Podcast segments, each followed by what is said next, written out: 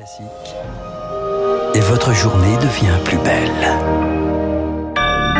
Bon réveil, bonne journée, soyez les bienvenus sur Radio Classique. Mercredi 30 juin, il est 8h. –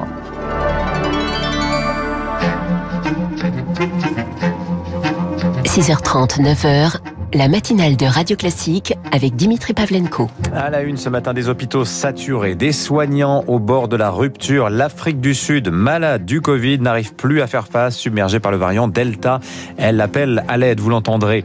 2022, c'est déjà demain chez les Verts. L'été sera chaud avec une primaire à haut risque qui se dessine pour désigner le candidat écologiste à la présidentielle.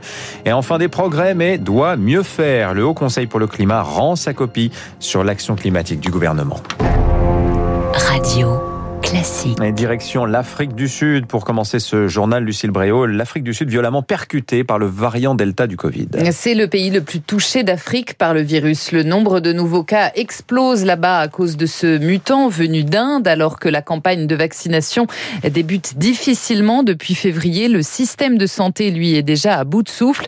C'est le dossier de Radio Classique ce matin. Il est proposé par Rémi Vallès. Bayanda Goumede est un professionnel de santé au bord de la rupture. Néphrologue, il travaille dans une clinique privée dans la province de Johannesburg. C'est là que se situe l'épicentre actuel de l'épidémie en Afrique du Sud. Les hôpitaux sont submergés, on ne parvient pas à gérer l'afflux de malades graves, il n'y a pas assez de lits et de personnel. On doit choisir à qui donner de l'oxygène, les patients meurent sur des brancards, la multiplication des évacuations sanitaires ne suffira pas. Cette troisième vague s'annonce vraiment pire que les précédentes. La photo au variant Delta qui sème le chaos alors que seul 1% de la population sud-africaine est complètement vaccinée. Nos dirigeants font ce qu'ils peuvent, mais nous n'avons pas assez de vaccins. Ce qu'on peut reprocher au gouvernement, c'est d'avoir été alerté par les scientifiques du risque d'arrivée du variant Delta. On lui a conseillé de fermer les frontières et de suspendre les vols en provenance d'Inde, mais il n'a rien fait. C'est inadmissible. Et conséquence, les contaminations s'envolent, plus 120% de nouvelles infections dans le pays ces deux dernières semaine. Pour les médecins sud-africains, seul un confinement strict pourrait permettre de retrouver un peu d'air en attendant de voir la vaccination enfin décoller, ce qui devrait prendre plusieurs mois. En France aussi, le variant Delta est dans tous les esprits. Il représente désormais 20% des nouveaux cas selon les dernières projections de l'Institut Pasteur. Il faut se préparer à une quatrième vague à l'automne. Tout dépendra de la vaccination. Problème, elle stagne. Un Français sur deux a reçu au moins une dose, mais des nouveaux créneaux restent vacants. Faire la queue pour faire ses courses, eh bien c'est fini. Quatrième étape du déconfinement aujourd'hui. Exit les jauges dans les magasins, les bars, les restaurants, les cantines d'entreprise. Le remplissage à 75% reste toutefois en vigueur dans les salles de concert ou les festivals où le public est debout. La grande braderie de Lille, de nouveau annulée. Pour la deuxième année consécutive, elle était prévue les 4 et 5 septembre prochains. Elle sera remplacée par une braderie des commerçants. En cause, l'explosion des variants et la vaccination toujours insuffisante.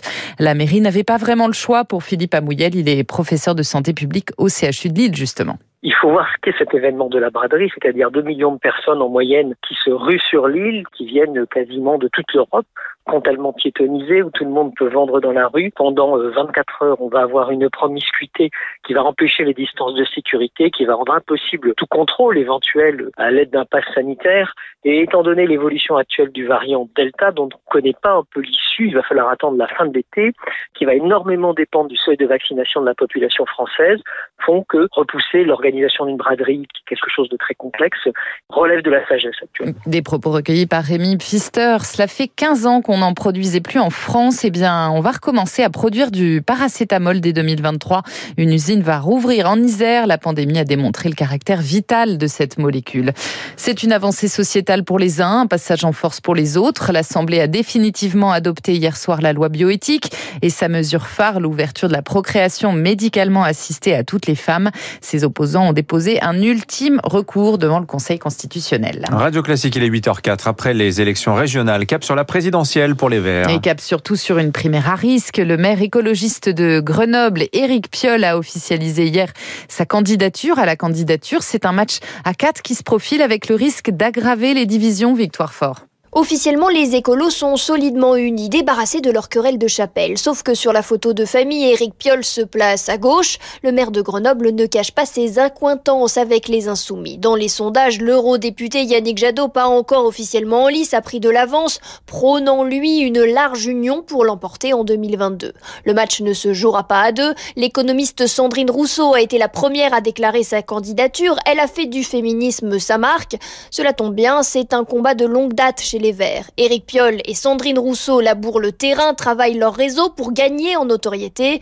Au final, ce sont les sympathisants qui choisiront et les écologistes sont habitués à déjouer les pronostics. Un exemple, en 2011, Nicolas Hulot avait été balayé par Eva Joly lors de la primaire. Et dernière prétendante potentielle à cette primaire, l'ancienne ministre de l'Environnement Delphine Bateau. Elle préside aujourd'hui Génération écologique, écologie, pardon. Son mouvement doit trancher en juillet sur sa participation éventuelle. La fournaise au Canada, la canicule a fait au moins une centaine de morts dans la région de Vancouver, un pic de mortalité lié au dôme de chaleur historique qui frappe l'ouest du pays et le nord-ouest des États-Unis.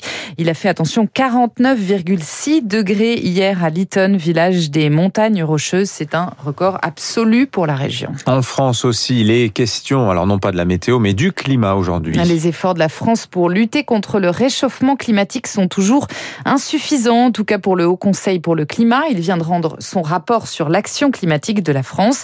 Il souligne des progrès, mais peut mieux faire, Baptiste Gabory. Oui, la baisse des émissions de gaz à effet de serre hein, s'est légèrement accélérée en 2019, mais ce n'est pas encore assez rapide. Corinne Lequerré, euh, climatologue et présidente du Haut Conseil pour le climat. En 2019, euh, les émissions elles ont baissé de 1,9% dans une année et du coup, il faut passer de 3,3 3,4% très très vite. Autrement dit, pratiquement doubler le rythme de baisse des émissions dès cette année pour respecter l'objectif euh, fixé en 2030. Et puis, vous parliez à l'instant de la canicule historique hein, qui frappe le Canada. Le Haut Conseil pour le climat appelle le gouvernement français à accélérer également sur l'adaptation au changement climatique puisque deux tiers des Français sont désormais fortement exposés aux risques climatiques. Magali Regueza, géographe et membre du Haut Conseil pour le climat. Ça se traduit aujourd'hui très concrètement par des vagues de chaleur, des températures extrêmes qui augmentent, des inondations par exemple. Ça va beaucoup plus fort que, tout ce que les sociétés en fait humaines ont connu jusque-là. Et donc ça, c'est un nouveau défi pour nos sociétés. Il est impératif que la France y engage pleinement en mettant en place dès maintenant une stratégie nationale d'adaptation avec des objectifs chiffrés. Euh, sinon, le prix à payer sera trop important dans quelques années. Baptiste Gaboril, monsieur environnement de Radio Classique et votre chronique à retrouver évidemment comme tous les jours sur radioclassique.fr tout en longueur. L'Euro de football, on connaît enfin le tableau complet des quarts de finale. Suisse, Espagne et Belgique, Italie vendredi. République tchèque, Danemark et Ukraine, Angleterre samedi. L'Angleterre qui a éliminé l'Allemagne hier. Le Tour de France enfin, il quitte la Bretagne. Cinquième étape aujourd'hui entre Changé et Laval. C'est en Mayenne. Un contre-la-montre de 27 km. Mathieu Vanderpool est toujours en jaune. Merci Lucille Bréau. Dans un instant, euh, dans la matinale de Radio Classique, l'édito politique de Guillaume Tabar. On va revenir sur cette course aux prétendants à la présidentielle euh, du côté des écologistes. C'est l'événement politique du jour. Et puis Jean Garrigue euh, sera notre invité dans quelques minutes. Il est historien, président du comité d'histoire parlementaire. Les enseignements à tirer de ces régionales de l'abstention. Situation politique particulièrement tendue dans le pays. On